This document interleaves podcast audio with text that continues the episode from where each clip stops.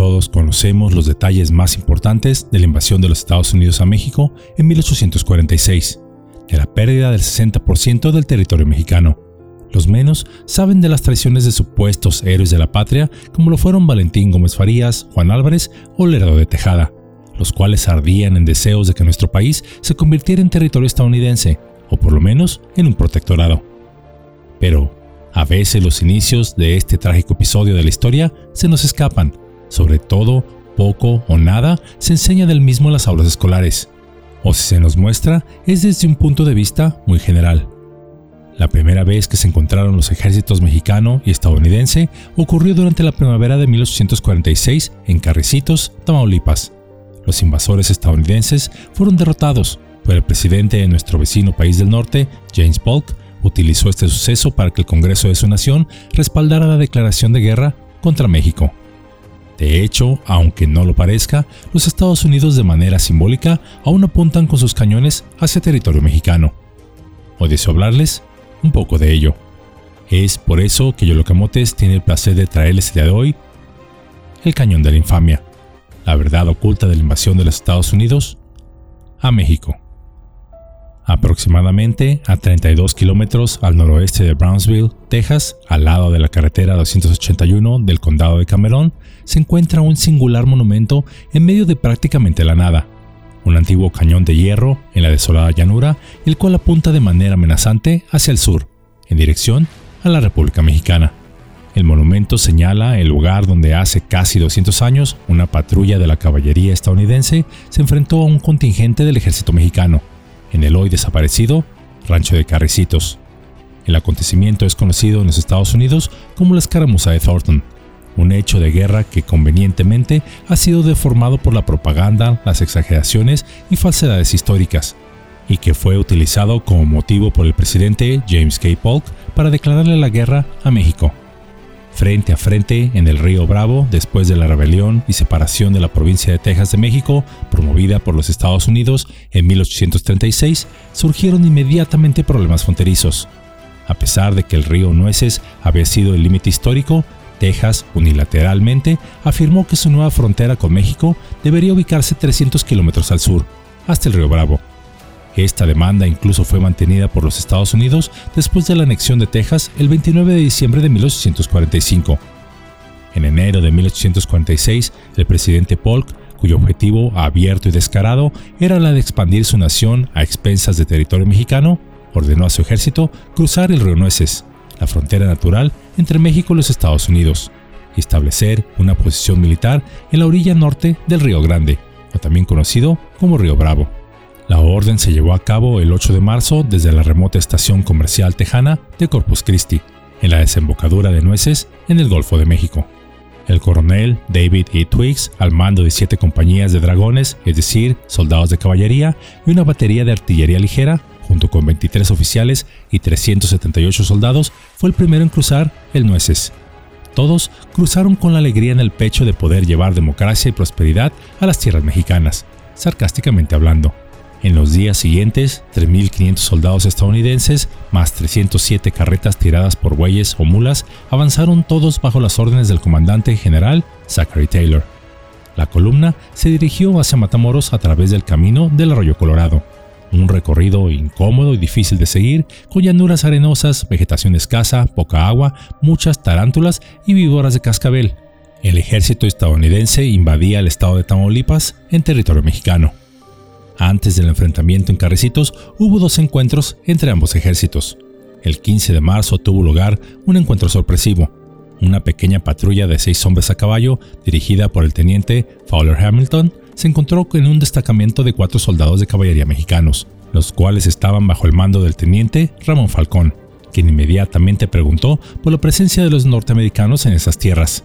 La respuesta de Hamilton fue que las tropas de su país estaban en camino al Río Grande, Falcón advirtió que México se opondría a cualquier avance y que informaría del incidente a sus superiores.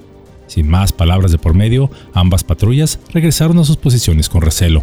Pero a pesar de la advertencia, cuatro días después, dos grupos de exploradores se encontraron en el arroyo Colorado. Los mexicanos dejaron en claro que cruzar ese afluente sería considerado un acto hostil.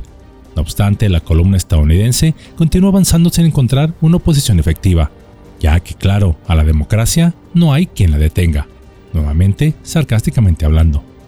Mientras tanto, en la capital del país, el presidente de México, Joaquín Herrera, solicitaba la autorización de emergencia al Congreso para reforzar al ejército del norte.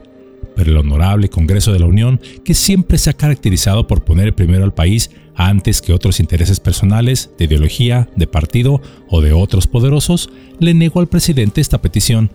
La razón es que veían al presidente Herrera con malos ojos, ya que éste no pertenecía a ninguna asociación política semisecreta, que además era abiertamente religioso y no laico. A pesar de esto, el presidente Herrera logró reunir una fuerza de 6.000 hombres, las cuales envió al norte para combatir a los estadounidenses. En medio de esto, el general Mariano Paredes se rebeló contra el gobierno acusándolo de débil. Asimismo, otro héroe, entre comillas, Gómez Farías, ese mismo que salió gritando de alegría cuando los Estados Unidos ingresaron a la capital del país al año siguiente, secundó la rebelión de Mariano Paredes, por lo que el presidente Herrera se vio forzado a renunciar el 30 de diciembre de 1845. El 28 de marzo de 1846, el general Taylor llevó a sus tropas con marcha rápida y banderas alzadas hasta llegar a la orilla del norte del río Bravo. Frente a Matamoros comenzó la construcción de un reducto que con el tiempo se llamaría Fuerte Brown y se convertiría más tarde en la ciudad de Brownsville, Texas, en lo que en ese entonces aún era territorio mexicano. El comandante de la guarnición de Matamoros, el general Francisco Mejía, optó por esperar, ya que sus órdenes eran aguardar refuerzos del interior del país. 15 días después, llegaron más de 4.000 soldados de la División del Norte bajo el mando del general Mariano Arista. Con tropas fuertemente armadas en ambas riberas del Bravo, vigilándose mutuamente a una distancia de menos de 90 metros con el río como separación, la tensión aumentaba día a día. Los centinelas estaban en alerta. El conflicto era inevitable. Finalmente, en la madrugada del 25 de abril, un destacamento liderado por el general Anastasio Torrejón cruzó el Bravo a unos 15 kilómetros al oeste de Matamoros, en un punto llamado La Palangana, buscando un lugar apropiado para que el ejército mexicano pudiera cruzar en los días siguientes.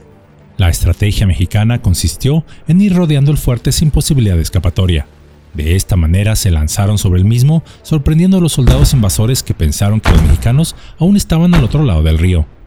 La avanzada estadounidense fue prácticamente hecha pedazos por parte de las tropas mexicanas, las cuales defendieron con honor y con toda legalidad la soberanía nacional. Las fuerzas mexicanas solo tuvieron una baja, mientras que los estadounidenses tuvieron nueve dragones muertos, es decir, soldados de caballería, siete heridos, 47 prisioneros, así como capturaron todo el parque y suministros que las fuerzas estadounidenses traían consigo. El 9 de mayo de ese mismo año, el informe del combate en el rancho de Carricitos llegó a Washington. Este informe fue muy explícito en señalar el buen trato que recibieron las tropas estadounidenses prisioneras por parte de las fuerzas mexicanas. Las tropas prisioneras fueron regresadas al otro lado de la frontera, es decir, del río Nueces, dos semanas más tarde. No obstante, esto le dio la excusa a los políticos expansionistas estadounidenses que buscaban ansiosamente un conflicto con México. El 11 de mayo, el presidente Polk solicitó oficialmente al Congreso de los Estados Unidos la declaración de guerra contra nuestro país. Polk afirmó en un discurso en el cual, por cierto, se rasgó las vestiduras a la vieja usanza de los tiempos bíblicos, se ha derramado sangre estadounidense en suelo estadounidense, cuidando de no aclarar que el incidente había ocurrido en realidad en territorio mexicano. En menos de 30 minutos, la Cámara de Representantes decidió respaldar la solicitud del presidente con 173 votos a favor y solo 14 en contra. En el Senado el resultado fue de 40 votos a favor y 2 en contra. El 13 de mayo de 1846, el Congreso de los Estados Unidos ratificó la existencia de un estado de guerra contra México. Lo demás, ya todos sabemos cómo terminó esta historia. Lo que muchos ignoran es que casi a 200 años de ese vergonzoso suceso, en el lugar donde las tropas mexicanas defendieron con honor el territorio nacional, el cual hoy es considerado territorio estadounidense y donde se ubicaba la hacienda de Carricitos, aún se encuentra uno de los cañones de las tropas estadounidenses apuntando amenazadoramente hacia territorio mexicano, con una lápida al lado de este, cuya leyenda reza en una verdad a medias. En este lugar se derramó sangre estadounidense en territorio estadounidense. Digo verdad a medias porque como pudimos ver, este sitio formaba aún parte del territorio nacional y no era territorio estadounidense.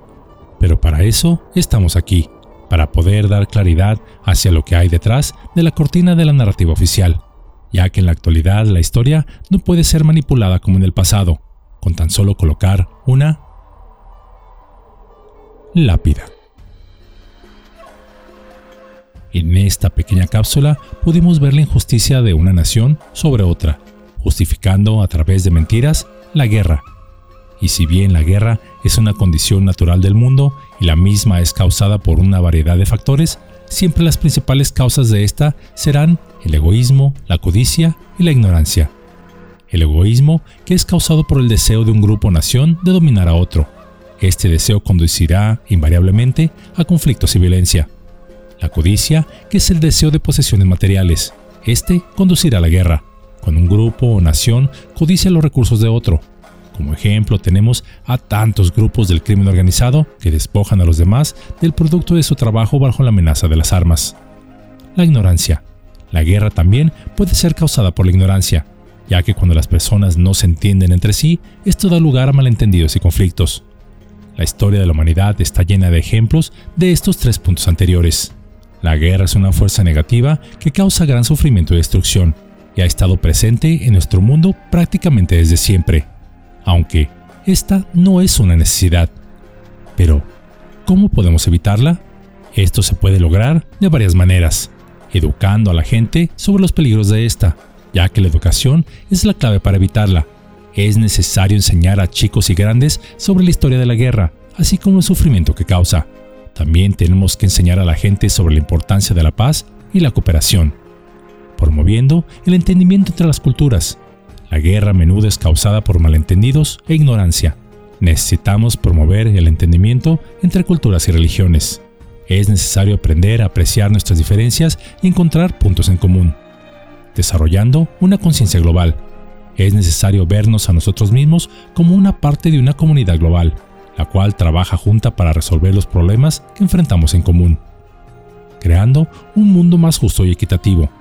Casi todo conflicto es causado por la pobreza y la desigualdad. Por ello es necesario crear un mundo más justo y equitativo donde todos tengan la oportunidad de vivir una vida digna y no salir a la calle todos los días a, entre comillas, luchar por llevar el pan a nuestras mesas. La esencia de la guerra es la destrucción. Por lo tanto, su puesto en realidad no sería la paz, sino la creatividad, la cual nos ofrece un alimento emocionante y conmovedor para nuestros cuerpos, mentes y espíritus. La paz es el resultado de una sociedad dinámicamente creativa. Como testigo del tiempo puedo asegurarles que una civilización verdaderamente pacífica siempre se caracterizó por una danza dinámica de creatividad, tanto práctica como artística, la cual nutrió el alma y elevó el espíritu, creando un efecto dominó de bienestar para todos los pueblos que le rodearon. Y si bien la creatividad incluye la variedad obvia de expresiones artísticas, como la pintura, la escritura, la música y el teatro, también incluye actividades más sencillas. Muchos quizá podrán cuestionarse cuál es la relación de la creatividad y la guerra. Ah, es que donde la creatividad prospera, las armas guardan silencio, y la paz finalmente encuentra su voz. Casi todo el mundo ha experimentado una conexión con al menos una de las artes que hacen que el corazón salte y el espíritu cante, tal vez viendo una pintura, escuchando una canción o asistiendo a una obra de teatro. Este es el tipo de arte que desencadena una danza de endorfinas que emociona nuestras almas y nos ayuda a conectarnos con lo mejor que podemos ser. El proceso de creatividad y el desarrollo del espíritu son dos aspectos de una misma cosa por lo cual tiene sentido que a medida que alguien expresa o aprecia la creatividad, adquiere mayor paz interior, pudiendo decir que se sintoniza más con esa chispa divina que llevamos dentro. Porque, después de todo, para aquellos que profesan una religión y o creen en una inteligencia superior a la nuestra, ¿quién es el Dios del Génesis, sino un artista creativo? Pero la creatividad no se limita a la expresión formal de las artes visuales o escénicas, también incluye actividades en las que participemos cuando hay alegría en nuestros corazones, desde la selección de ingredientes para mezclarlos para preparar una sopa hasta plantar un jardín. La paz es el resultado inherente de una sociedad entusiasta y creativa, y naturalmente acompaña cualquier época dorada de expresión artística y creatividad gozosa. Como ejemplo de ello tenemos el llamado Milagro Mexicano, que se desarrolló en una época en nuestro país de grandes avances en todas las ramas de la vida nacional, ya que, ¿acaso las personas que están involucradas en la expresión creativa, dichosa y diaria, al mismo tiempo desean ir a la guerra? La pasión y el júbilo mantienen en circulación las esencias de la vida. Nosotros estamos diseñados para gravitar hacia cualquier cosa que mejore la plenitud de la experiencia en nuestra existencia. Entre más sintonizados estemos con nuestra fuerza creativa, más alejados estaremos de la guerra. Entonces, plantemos un árbol, un rosal, hornemos un pastel, pintemos un cuadro, cantemos canciones, escribamos poesías, bailemos como si nadie nos estuviera viendo, tomemos una clase en aquello que siempre hubiésemos querido aprender. Pues la paz mundial no vendrá de la mano de ningún político corrupto, de un tratado entre naciones, y mucho menos por la fuerza de las bayonetas. Esta se creará un individuo a la vez, y aunque parezca idealista, así sucederá. Pues les aseguro que el efecto dominó de esa alegría creativa individual finalmente, algún día, rodeará a todo el planeta.